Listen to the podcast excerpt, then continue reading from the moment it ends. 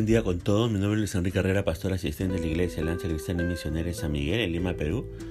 Quisiéramos tener la reflexión del día de hoy, sábado 8 de octubre de 2022. Hoy nos corresponde ver el pasaje de Ezequiel capítulo 22 y hemos querido titular a este devocional Y no lo hallé. Fíjese que los versículos 1 y 2 comienzan diciendo, Vino a mi palabra de Jehová, diciendo, tú, hijo de hombre, ¿no juzgarás tú ¿No juzgarás tú a la ciudad derramadora de sangre y le mostrarás todas sus abominaciones? Aquí tenemos la frase la ciudad sanguinaria. Dios instruye al profeta para que muestre las abominaciones de Jerusalén y a su vez muestre las razones del juicio de Dios para con esta ciudad. Una primera razón que vemos en estos versículos lo encontramos en los versículos 2 y 3 y el versículo 6, ¿no? Y es que esta ciudad era una ciudad que derramaba sangre liderada por sus príncipes. Una segunda razón que encontramos aquí lo vemos en el versículo 3 y el versículo 9. Era una ciudad llena de idolatría y adoración en montes. El versículo 5 nos da una tercera razón, y es que ha quedado llena de confusión y en ridículo. Además, esta ciudad despreciaba al padre y a la madre, como dice el verso 7. Además, en esta ciudad había violencia contra el extranjero, como dice el versículo 7, y también explotaban a las viudas y a los huérfanos, como dice ese mismo versículo 7. No respetaban los lugares sagrados ni, los días sábados, como dice el versículo 8. Eh, se mentía para poder matar injustamente, nos dice el versículo 9. Había en esta ciudad libertinaje sexual. Había adulterio, nos dice el verso 10 y 11, fornicación, violación, incesto. El verso 12 nos dice más cosas. Había y existía el sicariato en esta ciudad. Además, prestaban, ¿no? con intereses y usuras a su prójimo, explotaban al prójimo, nos dice también este verso 12. Se habían olvidado del Señor, dice el verso 12. Eh, era una tierra sin lluvias, nos dice el verso 24. Los versos 25, 27 y 29 nos dicen que los gobernantes eh, robaban y se apropiaban de lo ajeno y dejaban a muchas viudas, ¿no? ¿Por qué? Porque mataban para enriquecerse, explotaban a los pobres y maltrataban pues al extranjero, ¿no?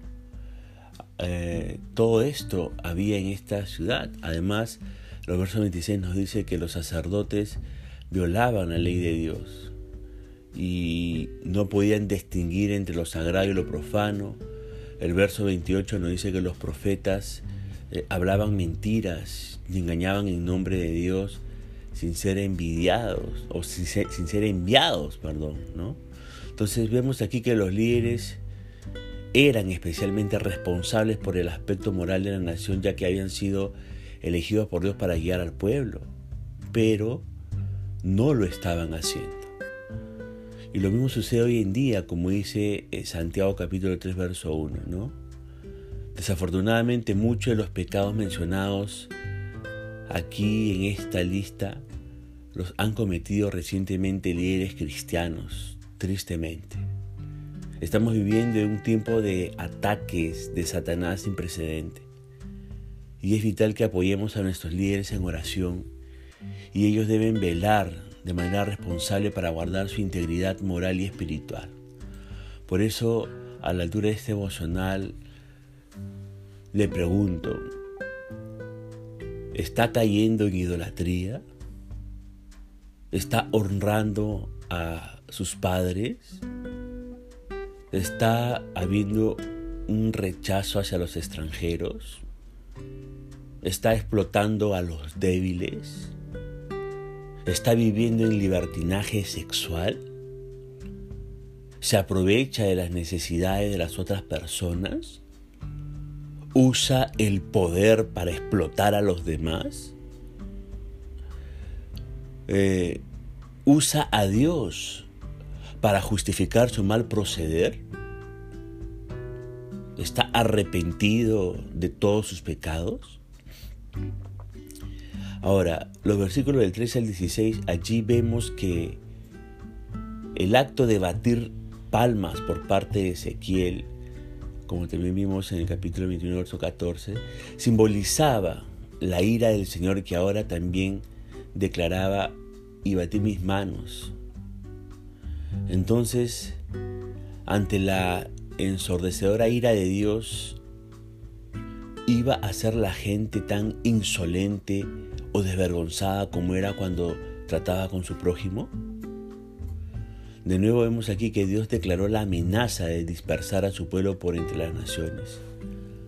Y aquí la dispersión se presenta como el modo en que Dios le iba a poner fin a sus impurezas. Ahora debemos recordar que estamos siempre ante la presencia del Señor, ¿verdad?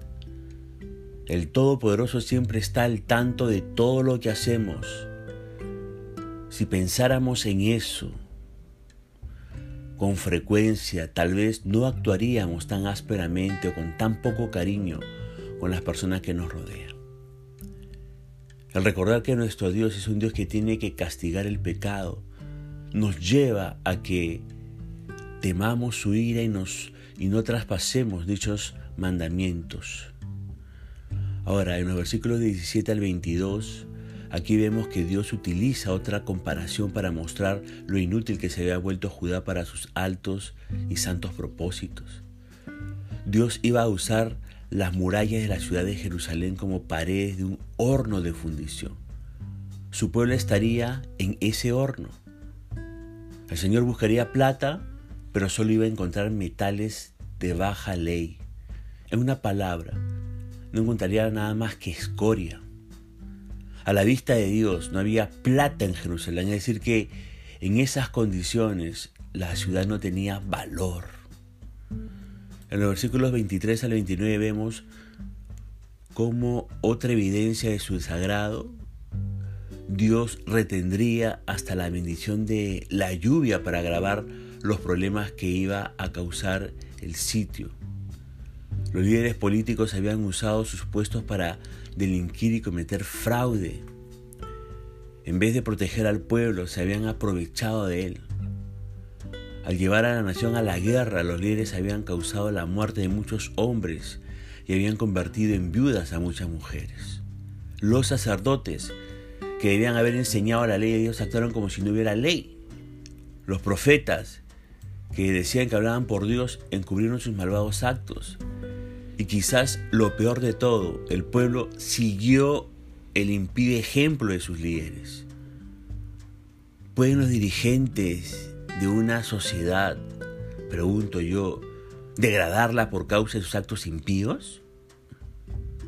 ¿Acaso marcan ellos el rumbo y ponen ejemplos que los demás siguen? ¿O los líderes de una sociedad solo reflejan el nivel del pueblo que guía? Esas preguntas siempre provocan buenas discusiones. Sin embargo, son interrogantes sin sentido.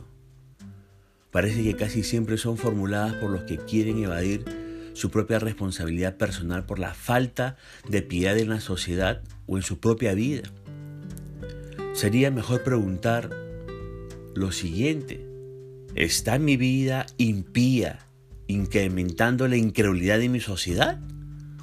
¿O está mi vida piadosa, disminuyendo la incredulidad de mi sociedad? Esas son dos buenas preguntas para responder a la altura de este devocional. Ahora en los versículos del 30 al 31 vemos que el Dios de gracia siempre buscaba a alguien que surgiera como líder de un movimiento de reforma. Buscaba una persona que guiara al pueblo al arrepentimiento con el fin de que evitara la condena que les aguardaba. El Señor quería a alguien que construyera un muro de arrepentimiento y de vida piadosa entre la gente para que se apartaran la ira del Señor y, el ariete de Nabucodonosor. No obstante, dice este capítulo que no encontró a nadie. El Señor no halló a nadie que asumiera ese liderazgo, ese rol. Los profetas que como Jeremías trataron de hacer esas cosas fueron rechazados, ridiculizados y perseguidos. Por tanto, Dios no tenía otra alternativa que proseguir con el juicio, Ahora escúcheme por favor.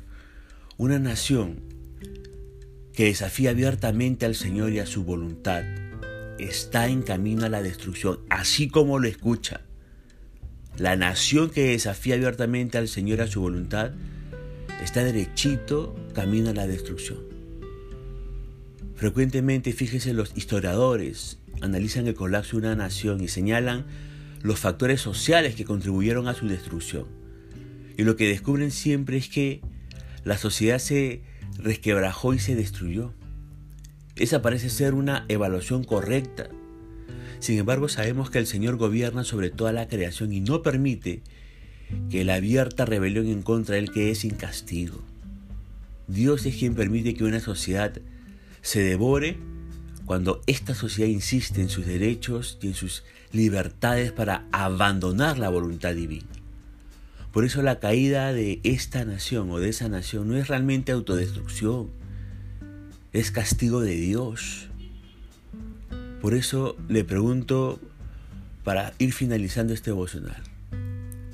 ¿Está usted entendiendo el plan de Dios para su vida?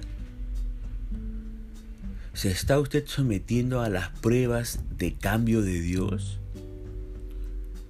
¿Está el Señor purificando su vida? ¿Está usted intercediendo a Dios para que cambie las injusticias en nuestra tierra? ¿Es usted el hombre o la mujer de Dios para que en humildad influya cambios en su nación? Espero que el Señor encuentre a varios que puedan reconstruir la muralla de justicia que resguarda a una nación. Espero que el Señor encuentre a varios que se pongan en la brecha para que Dios no mande juicio a la nación. Que hay el Señor ese tipo de, personas en, en, su país.